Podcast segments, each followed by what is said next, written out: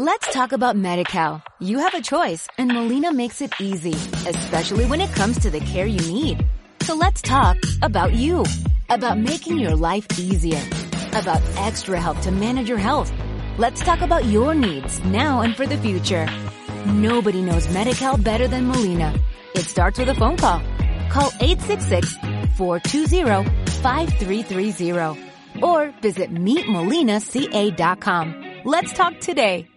Hola, muy buenas. No hace falta casi ni decir el porqué de este episodio, da igual si llegáis en el contexto de los enfrentamientos en Gaza o no, porque este episodio va a ser útil, un episodio difícil en el que habrá gente descontenta porque no he dicho esto, no he dicho esto otro, me he dejado esto, no he dado no sé qué. Pero lo que sí que diré es que he repasado punto por punto todo lo que aquí saldrá. Hoy en Simple Política, breve, repito, breve y simplificado, repito, simplificado contexto del conflicto Israel y Palestina. Comenzamos.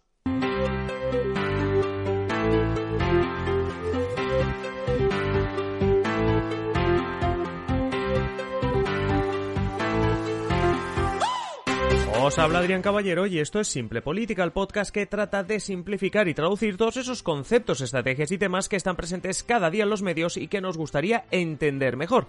Simple Política es una realidad gracias a los mecenas que con sus contribuciones hacen posible que cada día estemos aquí con nuevos contenidos. Si tú también quieres hacerte mecenas y disfrutar de contenido exclusivo, análisis de la actualidad política, avance de los podcasts y mucho más, visita patreon.com barra simplepolítica o pincha el enlace que encontrarás en la descripción de este episodio. Y ahora sí que sí, comenzamos. A ver, al hablar de este conflicto nos podríamos tirar mucho atrás en el tiempo, podríamos, bueno, pues horas y horas, ¿no? Ya sabéis que, que lo que tratamos de hacer en Simple Política no es, no es eso, sino dar un contexto, simplificar. Y obviamente, como, no sé, como hicimos la semana pasada con el tema de Colombia, como hacemos con muchos temas, recomendaros consultar muchísimas fuentes, estar bien informados y, y mire, reconocer también, no, no conformarse obviamente con lo que, con lo que aquí digamos. Eh, lo que digo, que podríamos estar tirando mucho atrás en el tiempo. Podríamos ir, por ejemplo, hasta 1799, cuando Napoleón Bonaparte, sí, quizá un personaje que no pensabais que íbamos a sacar en este episodio, bueno, pues cuando Napoleón Bonaparte propuso una patria judía en Palestina a raíz del asedio de Acre durante su guerra contra el Imperio Otomano, una guerra que por cierto el comandante francés, eh, bueno, pues perdió en esa, en esa batalla, perdió en esa conquista. Bueno, pues por eso digo, nos podríamos ir hasta 1799. Lo que sí que nos vamos a quedar de esa batalla, o con el concepto que nos vamos a quedar, es con el Imperio Otomano. ¿Por qué quiero que nos quedemos con el Imperio Otomano? Bueno, pues porque el Imperio Otomano es una parte importante para entender esta historia y hay que decir que este territorio en el que actualmente sucede todo, todo este conflicto, en el que actualmente vemos Palestina, vemos a Israel, pertenecía a ese Imperio Otomano, como digo, venimos de este Oriente Medio en el que incluso se intentó meter Napoleón uh, Bonaparte.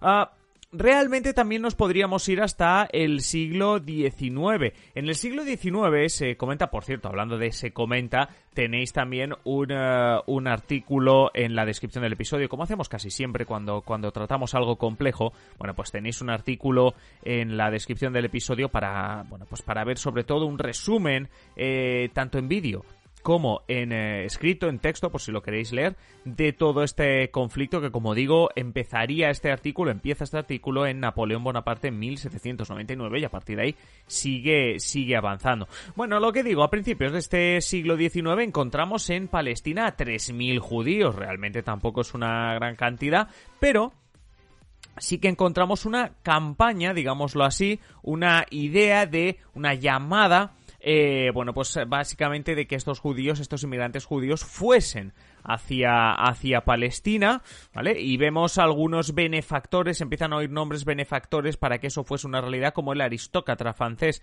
Baron Edmond de Rothschild, que, bueno, pues comenzaron a patrocinar a otros en Europa para unirse a ellos, y, y entre esos encontramos a Rishon Lesion, fundado en 1882. ¿Por qué es importante Rishon Lesión? Porque yo creo que hay un concepto en este Israel-Palestina, que suena bastante, que es el sionismo. Cuando hablamos del pueblo de Israel, cuando hablamos de los judíos, se suele asociar un concepto, obviamente no es lo mismo, pero se suele asociar un concepto, el sionismo. Bueno, el sionismo fue acuñado por el escritor austríaco Nathan Birnbaum en 1885, cuando los judíos, en particular en Europa del Este, continuaban llegando a Palestina y básicamente pues fuese el momento en el que se empieza a acuñar.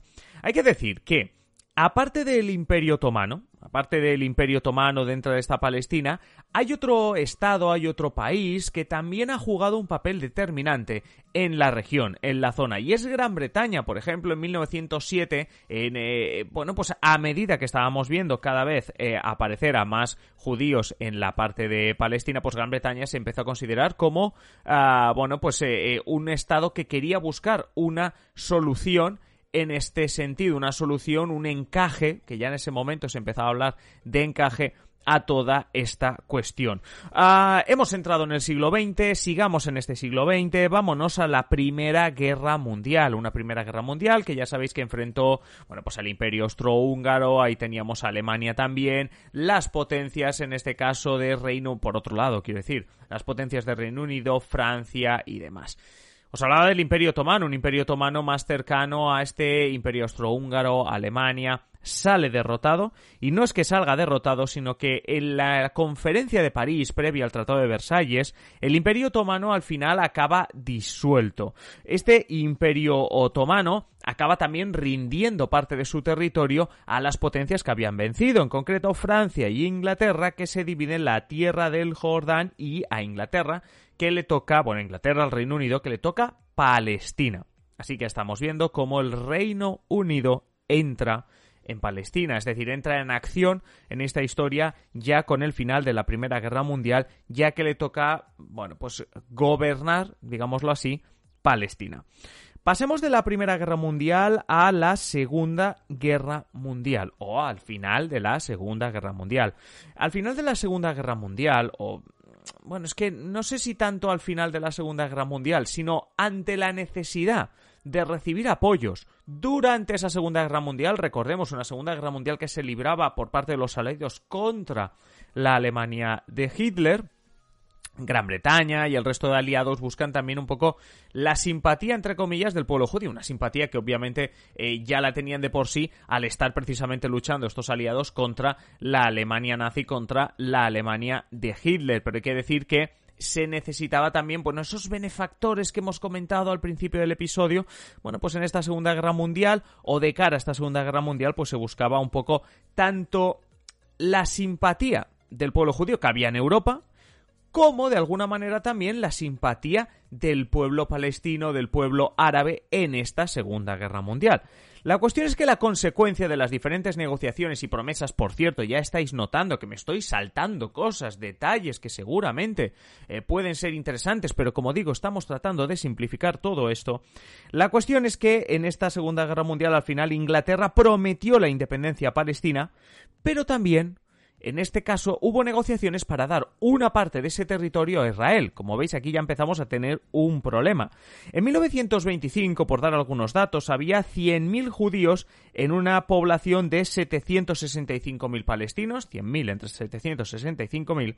En 1940 la realidad era que había 400.000 judíos entre para un millón de árabes palestinos.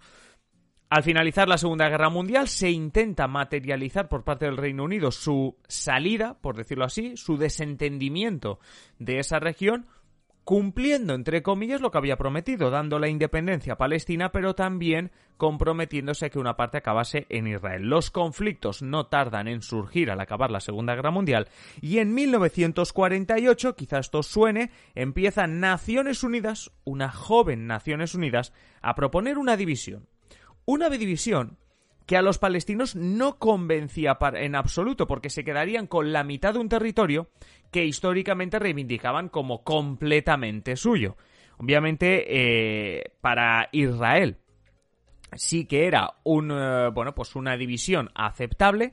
Es en este contexto cuando se crea el Estado de Israel, es decir, el Estado de Israel nace, se funda en mayo de 1948, después del Holocausto, después de la Segunda Guerra Mundial, y en el auspicio de unas Naciones Unidas que propuso, digámoslo así, esta división que Palestina, que el pueblo palestina, el palestino, perdón, no aceptó. No lo aceptó y además hay que hablar que en ese momento nos encontramos con la primera conocida como Guerra Árabe-Israelí. No estamos hablando de una guerra entre Palestina e Israel, sino que estamos hablando de cinco países árabes, una coalición de cinco países árabes contra Israel. Por cierto, una guerra que acaba ganando Israel. Tras esta guerra, tras esta guerra que básicamente era una protesta, bueno, una protesta, una respuesta, digámoslo así, a la creación del Estado de Israel, Israel de facto ya controlaba después de esta guerra mucho más de lo que directamente proponían Naciones Unidas, en concreto el 78% del territorio, es decir, más, como digo, de lo que la propia Naciones Unidas, la propia ONU, había propuesto meses antes. Al final también se da otra cuestión que enfurece mucho más al pueblo palestino, al pueblo árabe, y es la expulsión de más de 700.000 palestinos de ese territorio conquistado, de ese territorio ganado, digámoslo así, en la guerra por parte de Israel. Pasan los años, obviamente la situación de tensión eh, se mantiene, esto no, no cabe duda. Quiero llegar a 1967. En 1967 se da la Guerra de los Seis Días. En esta Guerra de los Seis Días pudimos ver una coalición de República Árabe Unida, y, una lucha, obviamente otra vez, como había sucedido en la guerra anterior, contra Israel. De nuevo, también como la historia que acabamos de contar, sucede una derrota árabe. Israel conquista el Sinaí, la Franja de Gaza, Cisjordania, y en ese momento, tras esta guerra de los seis días, vuelve a salir en escena Naciones Unidas. Naciones Unidas considera que una parte de lo que había con, bueno, lo que había pasado en esa guerra de los seis días era una ocupación. Es más, Naciones Unidas condena una ocupación, lo que considera, lo que llama, lo que subraya como una ocupación. Y esa denuncia de esa ocupación ha llegado hasta nuestros días. ¿Por qué? Porque también se entiende que aquello que denunciaba en su momento Naciones Unidas como una ocupación ha continuado hasta el día de hoy. Pero ¿qué pasa? ¿Cómo reacciona el mundo ante eso? Estamos en 1967, estamos en un contexto de Guerra Fría, en donde las superpotencias, ya sabéis, Estados Unidos por un lado, el bloque soviético por el otro, tratan de intervenir en este conflicto, pero digamos que de alguna manera queda como estaba quedando el Consejo de Seguridad en esa época. Ya sabéis que alguna vez hemos hablado en Naciones Unidas del Consejo de Seguridad y hemos visto unas Naciones Unidas bloqueada en plena Guerra Fría. ¿Por qué? Sobre todo por el derecho a veto de estas grandes potencias que no permitían una intervención más severa. Sí que es verdad que en ese momento es cuando empezamos a ver una intervención por parte de las eh, principales potencias. Ya sabéis que en la Guerra Fría eh, las dos principales potencias, el bloque de Estados Unidos, el bloque de la Unión Soviética, intervenían en conflictos internacionales siempre posicionándose uno al contrario del otro. Y en este caso teníamos a Estados Unidos posicionado claramente a favor del pueblo judío, a favor de Israel. Por tanto, ya empezamos a ver primero dos cosas. Uno, la intervención de las grandes potencias, que se ve un poco limitada. Por otro lado, empezamos a ver también la relación entre Estados Unidos e Israel. Vamos a avanzar un poco más en el tiempo porque, como digo, intentamos hacer esto de manera simple y ya os digo, mm, saltándonos algunos eh, pasos, pero que creo que son eh, esenciales lo que estamos comentando para entender el contexto histórico. Recordad que hemos empezado hablando de 1799, contexto histórico de este conflicto. Me voy al 6 de octubre de 1973 cuando salta la guerra del Yom Kippur, y es que los árabes atacan en plena festividad judía. Egipto y Siria lanzan una ofensiva sorpresa sobre Israel. Es decir, esa coalición de cinco países árabes que habíamos tenido en el 48 en la guerra árabe-israelí, esa coalición, esa llamada República Árabe Unida, bueno, pues en este caso ponemos nombres a dos estados, a Egipto y Siria, que lanzan estas ofensivas. La cuestión es que para sorpresa de buena parte del mundo árabe, Egipto e Israel acabarán firmando una paz que irrita que irritó perdón, a los árabes más radicales, aquellos que creían que no se había solucionado nada del conflicto, que aquella ofensiva sorpresa mm, todavía no había dado frutos en cuanto a un avance en las eh, proclamaciones, en las reclamaciones del pueblo palestino, pero, como digo, Egipto e Israel firmaron una paz que, como digo, irritó a una parte importante del mundo árabe, de los palestinos, pero también en general del mundo árabe. Y del 73 voy a saltar 20 años porque obviamente este episodio no podemos dejarnos eh, de comentar en 1993 los acuerdos de Oslo. Bueno, unos acuerdos que realmente no acabaron demasiado bien, pero unos acuerdos de Oslo en los que tanto funcionarios israelíes como los líderes de la Organización de Liberación Palestina, con Yasser Arafat, un nombre que yo creo que os sonará, bueno, pues con Yasser Arafat a la cabeza, se reunieron precisamente en esta ciudad noruega para tratar de buscar un avance, un principio, unos primeros acuerdos que permitiesen pensar en a medio largo plazo una paz que siempre se ha pensado, ¿no? Que siempre se ha deseado una paz en este conflicto árabe-israelí.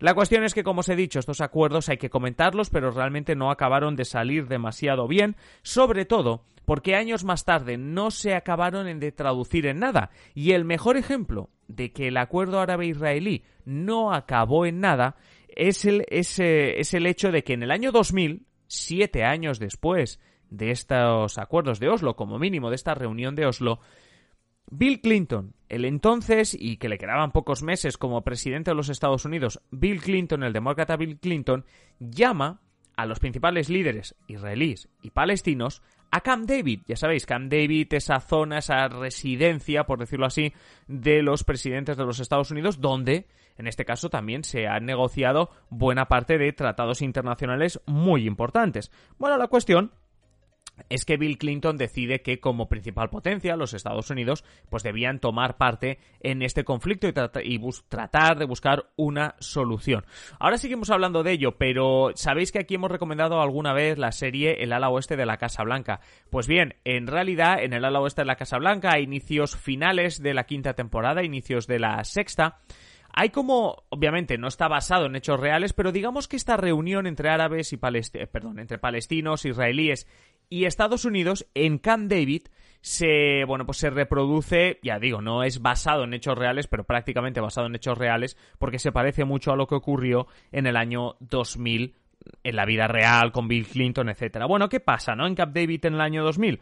Hombre, pues que entre otras cosas no hay un acuerdo para Palestina de la manera de la misma manera que ocurrió en Naciones con Naciones Unidas y su propuesta en 1948 los palestinos no ven claro aquello que se les proponía. Quizá lo mejor que, que, estaban viendo en ese en ese sentido era devolver la soberanía palestina a Jerusalén del Este. ¿qué pasa con los palestinos? que cada vez que se les ofrece o se pone sobre la mesa un tema de soberanías claro la posición de los palestinos es, es que me estás dando una soberanía sobre algo que en principio yo ya tenía o, por lo menos hace unos años yo ya tenía incluso de facto. Y me estás eh, proponiendo esto. Ojo también porque en el conflicto que ha motivado, digamos, que, que, hoy y no otro día tengamos este episodio, el tema de lo que está ocurriendo en Gaza y en otras ciudades de los que se llaman mixtas, es decir, donde conviven eh, árabes e israelíes, Jerusalén Este, es una parte importante también de dónde, del foco, de dónde hay que poner el foco para entender lo que está pasando a día de hoy. Pero estamos haciendo el repaso histórico como digo, en el año 2000 estas negociaciones en Camp David fracasaron de la misma manera, o digámoslo así, medio fracasaron igual que medio fracasaron los em, acuerdos de Oslo de 1993. ¿Qué tenemos en el terreno, no en Camp David? ¿Qué tenemos en Israel y Palestina? Sobre todo a partir del año 2000. Las intifadas, supongo que también es un, es un término que os sonará, incluso una división política incluso una división política por la parte palestina, por la parte israelí, por ejemplo, con Cisjordania, donde tenemos a la Autoridad Nacional Palestina, con una Gaza donde tenemos a Hamas, un Hamas que sigue a día de hoy siendo uno de los referentes, el líder en, eh, Gaza, y obviamente uno de los protagonistas eh, del conflicto que estamos viviendo estos días, que llevamos viviendo desde hace días. En el año 2002, por ejemplo, esta situación, esto, a partir de, a partir del siglo XXI, por decirlo así, lo que vamos a ver, igual que hemos visto en la historia que acabamos de repasar, son oleadas, oleadas de momentos de tensión y momentos de, es que no se le puede llamar calma. O sea, cualquiera, cualquier periodista, cualquier analista que haya vivido en el terreno, seguramente lo primero que comentaría es no podemos hablar de calma Ah, en ningún punto de la historia en este, en este sentido. En este episodio no podemos hablar de calma en ningún momento, pero sí que vemos subidas y bajadas de la tensión, por decirlo así. En el año 2002 empezamos a ver los bloqueos, los controles fronterizos que incluso empeoran la calidad de vida de los palestinos en ciertas eh, zonas de, de, de, Palestina, de la Franja de Gaza, de la propia Gaza e incluso de Cisjordania. Hay que pensar que en el año 2002 es cuando empezamos a hablar, en cuando empezamos a oír de la construcción de un muro por parte de Israel en Cisjordania. En 2018, por ejemplo, si avanzásemos en el tiempo, por ir eh, concluyendo y por ir resumiendo, es otro de los momentos importantes también con Donald Trump, que no se caracterizó nunca por apagar fuegos, sino más bien por iniciarlos donde no habían.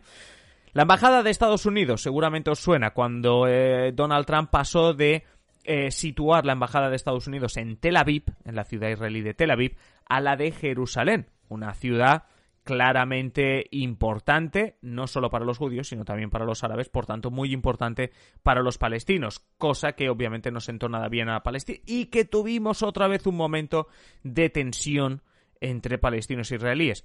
Como digo, no podemos hablar de calma, pero sí que es verdad que ahora, ahora, estas últimas semanas, se ha recrudecido otra vez e incluso con una situación incluso que algunos periodistas catalogan de nueva, porque en estas ciudades mixtas que os comentaba, no se había visto el nivel de violencia y el nivel de tensión en las calles que se está viviendo actualmente. Como digo, la intención de este episodio es hacerlo lo más atemporal posible, que se pueda escuchar hoy o lleguéis donde lleguéis en el momento en que lleguéis. 20 minutos para los que escucháis habitualmente, 21, 22 minutos que dura este episodio, para los que escucháis habitualmente es, eh, Simple Política, sabéis que es mucho más de lo que dura un episodio normal, pero para muchos se os habrá quedado corto, nos habremos dejado cosas fuera, estoy seguro. Y, obviamente tenemos los comentarios para que nos lo podéis hacer llegar y nos podáis eh, decir que nos hemos dejado fuera, etcétera, etcétera. Como siempre, lo hemos tratado de una manera simplificada, aséptica también, y, dejo en vuestras manos pues que nos dejéis comentarios opinando sobre la situación, sobre lo que hemos explicado sobre esta historia. Y poco más se puede decir más allá de que ah, una de las cosas que se puede constatar es que los diferentes intentos de encontrar una paz entre eh, israelíes y palestinos pues no ha, nunca ha dado sus frutos y eso queda patente también en este mayo de 2021 que es cuando estamos grabando este episodio con los conflictos que se están viviendo en la actualidad.